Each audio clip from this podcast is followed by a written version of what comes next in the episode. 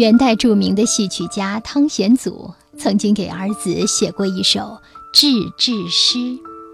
这第一个“志”是智力的“智”，第二个“志”是志气的“志”。志志勇。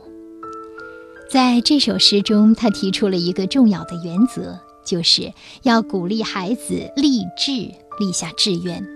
只有胸怀大志，才会激励他向着远大的目标迸发出心智。反过来，把聪明才智用到了正确的地方，就会坚定自己树立的目标，奋发向上。从小立志要立大志，不能满足于眼前的小利，更不能斤斤计较于一点点的物质需求。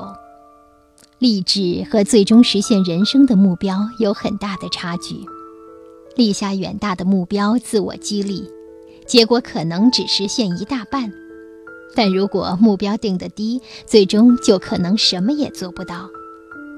正所谓“取乎其上，得乎其中；取乎其中，得乎其下；取乎其下，则无所得矣。”说的就是这个道理。汤显祖说：“怠惰的人罕见能识大体，昏庸的人没有创意。历史上成就事业的人，无不是在年轻时候就胸怀大志，哪怕在困厄艰难的时候，依靠心中不屈的意志克服困难，也能走向辉煌。”秦代的陈胜，年轻时当过雇农，给人种田。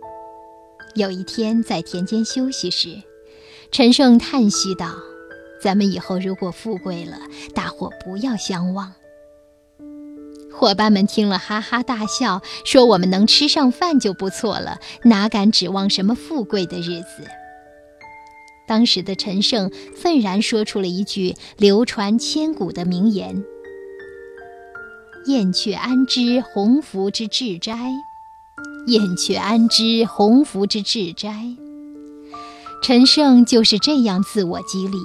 后来，他领导了波澜壮阔的推翻秦朝的农民大起义。人生要昂首挺胸，仰望天空，像大鹏一样展翅高飞，遨游四海，那才能取得真正的自由。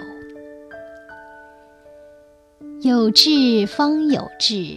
有志方有志。第一句有志方有志，说的是有志向才会有智慧；第二个有志方有志，说的是有志时才能立大志。这是来自汤显祖的《志志勇》。